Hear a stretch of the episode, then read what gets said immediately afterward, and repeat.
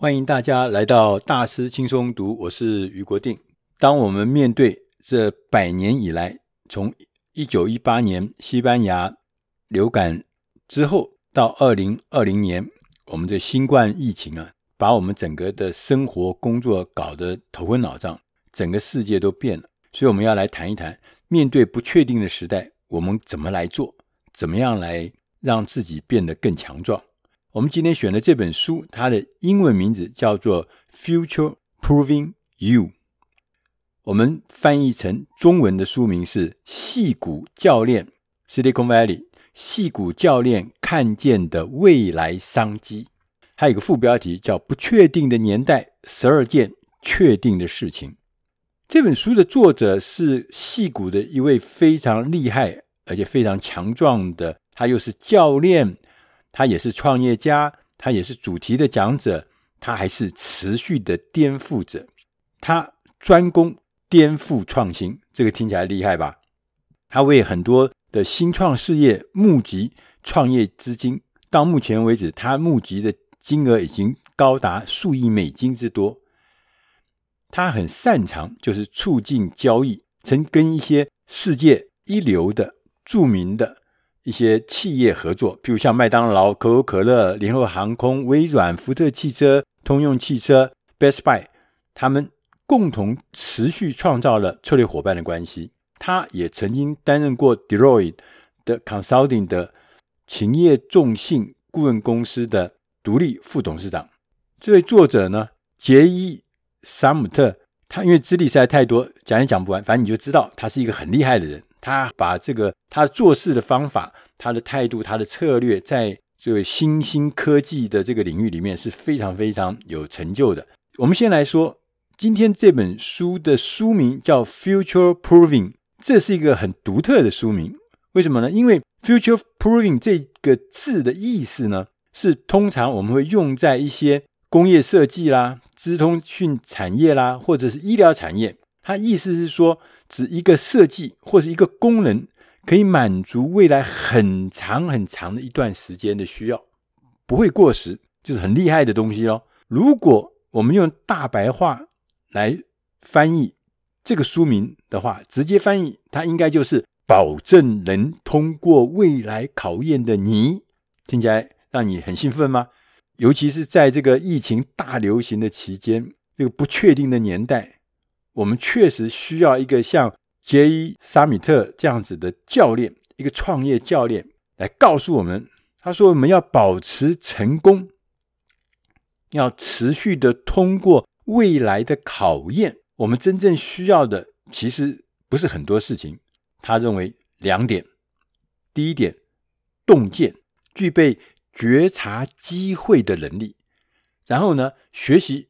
如何创造跟把握这个价值？第二件事情叫毅力，毅力大家都懂嘛，一种努力不懈的忍耐，直到你厘清自己的商业模式，并且正确的执行它，这就是毅力。在作者看来啊，其实我们这个世界虽然变动很大，其实从另外角度来看，反而是充满了成功的契机。这些机会呢，很可能就是在我们个人追寻某一种事物中。隐隐发光，我们常讲说叫做隐而未显，隐隐的在那儿，微微的有点光，但是它还没有变成市场上一个重要的或者或者一个成熟的商品。所以我们要善用我们的新科技，我们就会产生，也会找到这样子的机会。作者在书中呢列举了十二项确定的事情，这是要让我们呢来。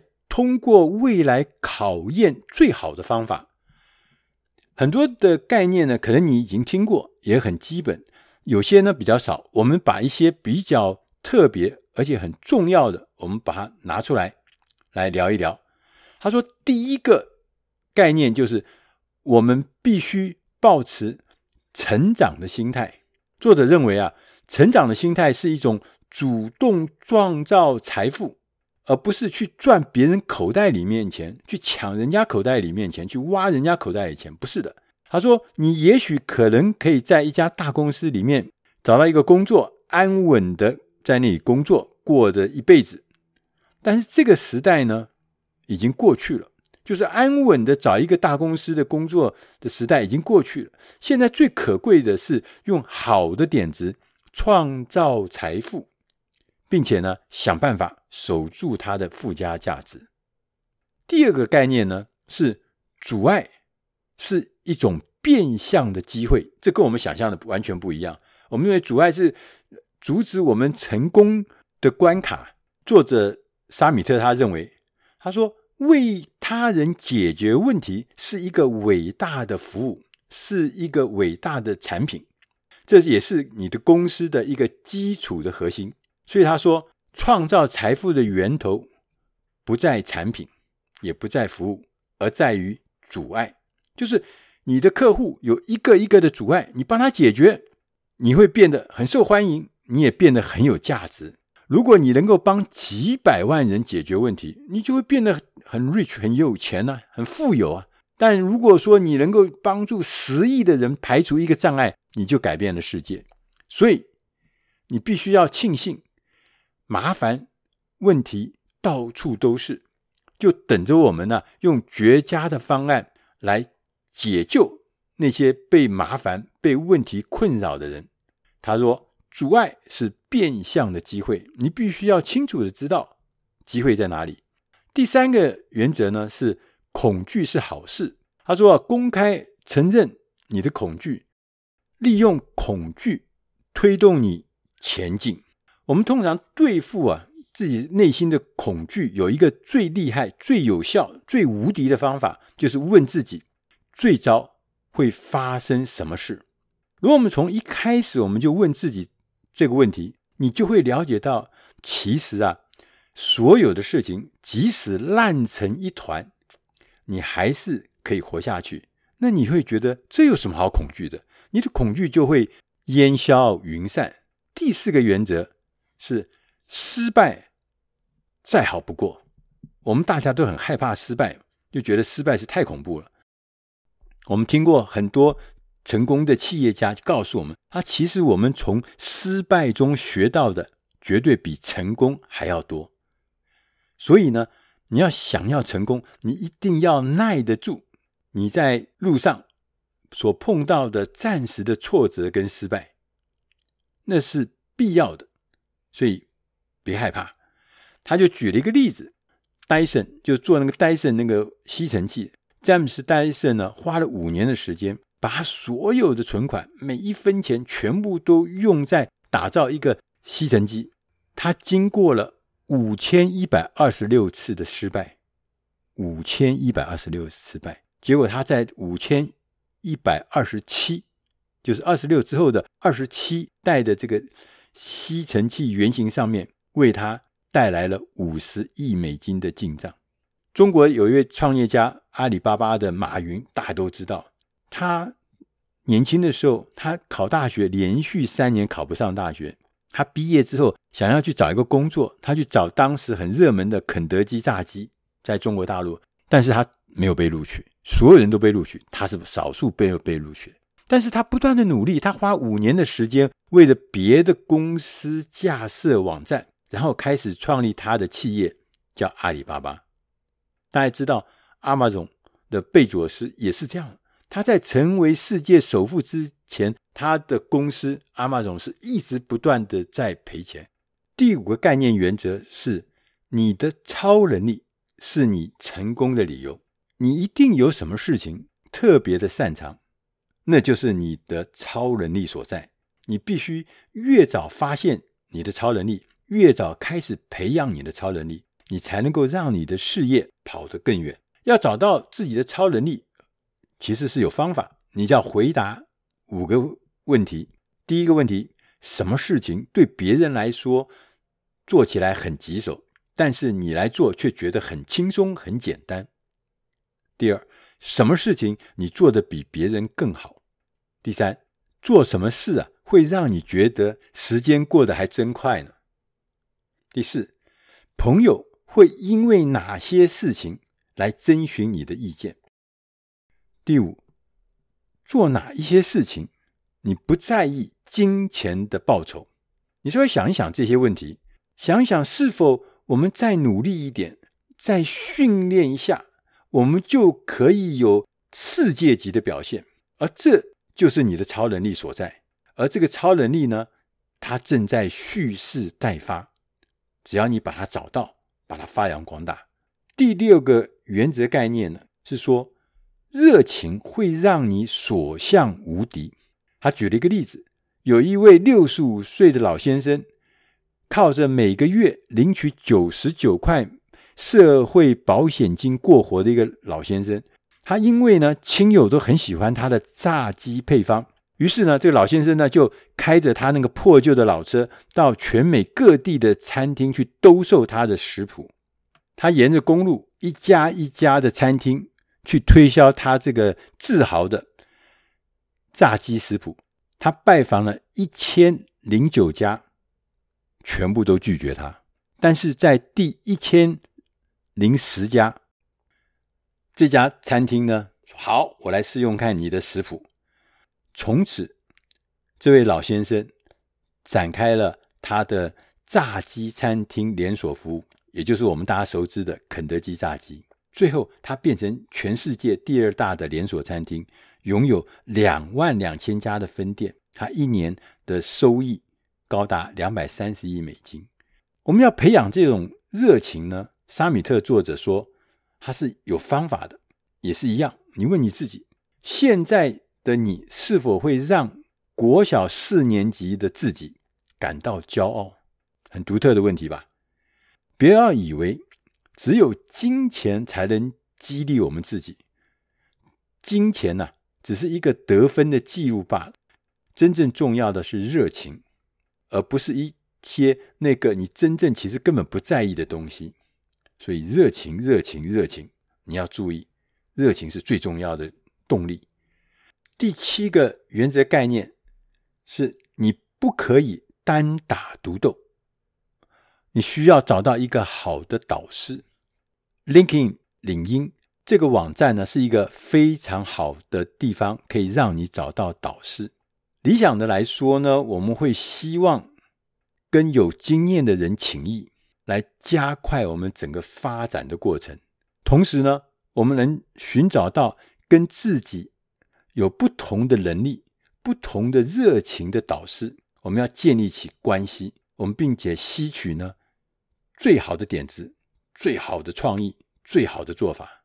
也别忘了，我们用这个导师制度来打造我们的团队，协助找到有能力的人来补足我们自己的盲点，或是我们自己不足的地方。接下来呢，第八件确定的事。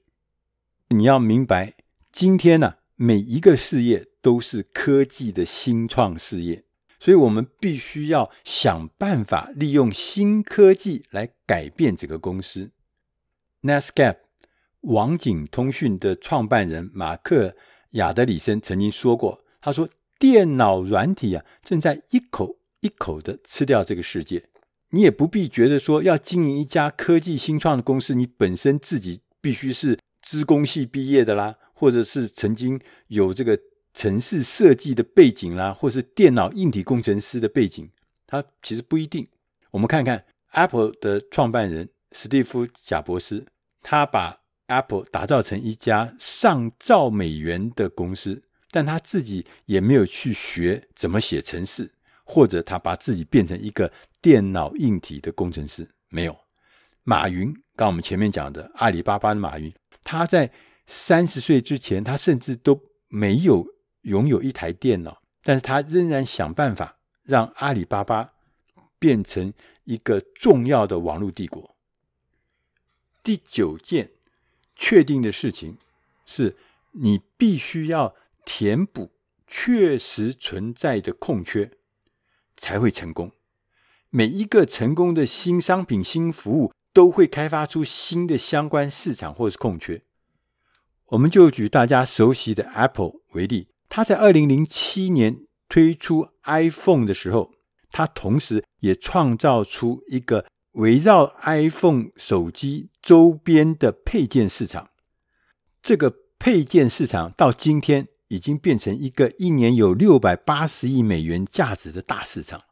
而这些独特的市场的空缺呢，可能会发生在不同的状态。他说，第一种叫做砂浆式的市场。什么砂浆式呢？就是我们盖房子的时候，他说大公司呢是在产业中建造砖头，我们周边的事业呢就是建造砂浆，用来固定那个砖头，让那个砖头固定的就是周边的东西。譬如说，Beats。这是大家都知道是做音响、做耳机很有名的公司，他帮 Apple 产品研发耳机。接下来呢，以三十亿美金的价值呢被 Apple 并购，这就是砂浆型的。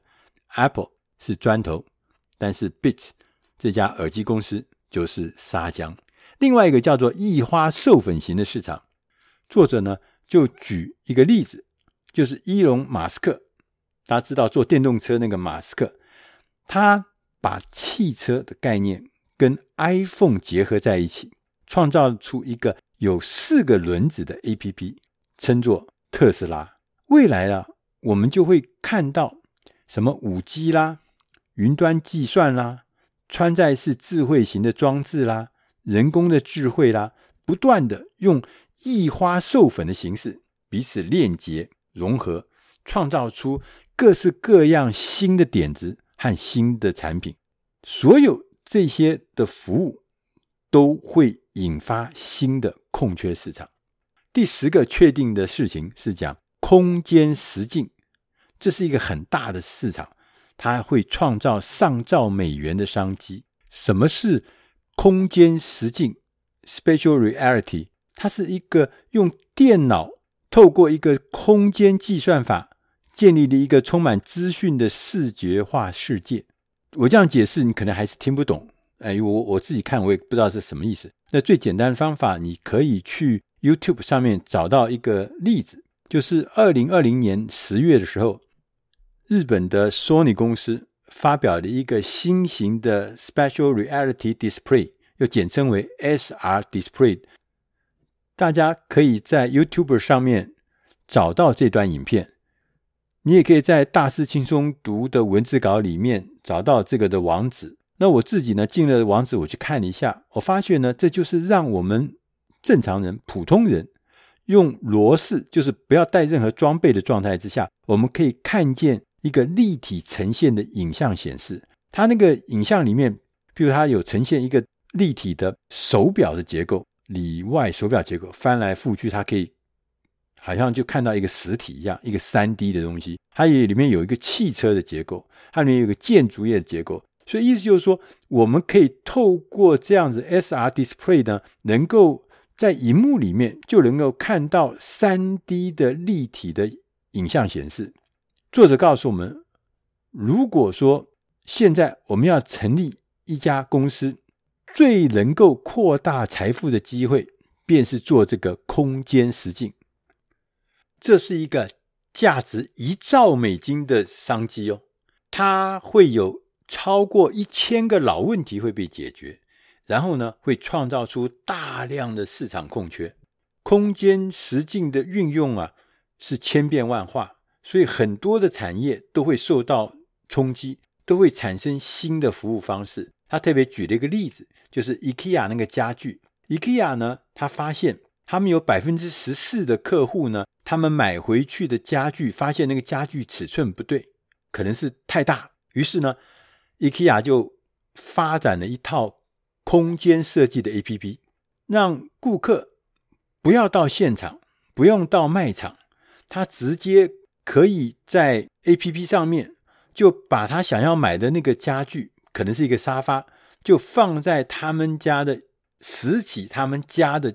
要放的那个位置里面，把它看进去，用这个 APP 呢，就可以让你知道到底呢这个家具合不合适，颜色合不合，尺寸合不合，跟环境是不是搭。就是你不要等到买回来后，你才发现它是对或是不对的。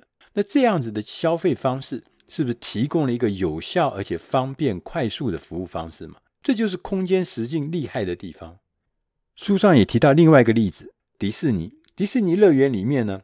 它用 APP 来让游客预订餐点，但是这个 APP 最厉害的地方是，它可以根据你在这个园子里面走来走去玩玩的这个情况，它可以估算出你会什么时间会进入、推开这个餐厅的大门，进入这个餐厅来用餐。所以呢，所有的行销用这个空间实境的方法，会产生全新的服务方法。第十一件确定的事情是，努力工作不会让你致富，聪明工作肯定才会让你致富。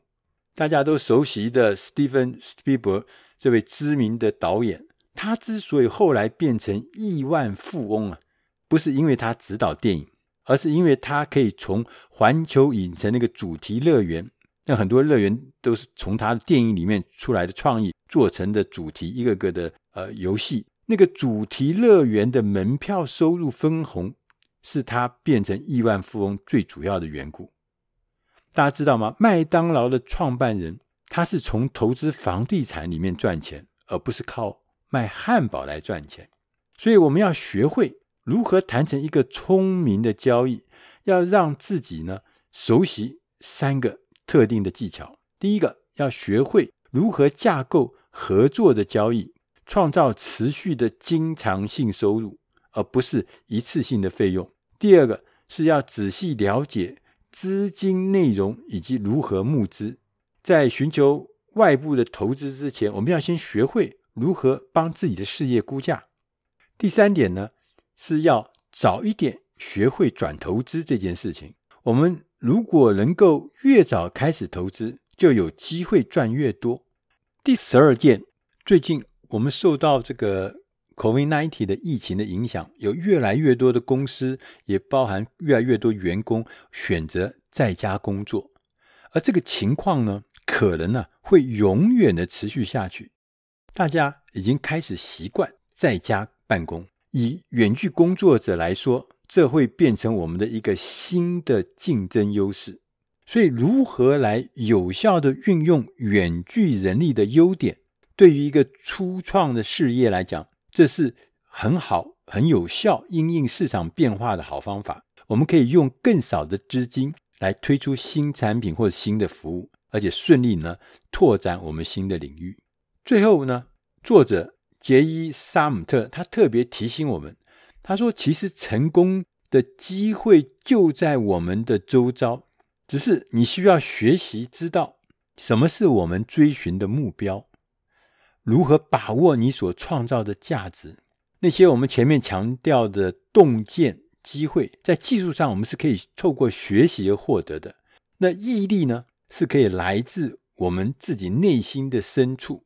我们必须自己承诺，要求自己要从一而终，让自己呢创造新事业，并且通过考验这件事情，不是一触可及的，也不是一件轻松可以完成的事情。对大多数人来讲，都需要一年以上的时间。不过，当我们开始培养未来性的那一刻，其实这个旅程就已经展开了。作者还特别举了我们中国古代的哲学家老子。老子曾经说过一句话，叫“千里之寻，始于足下”。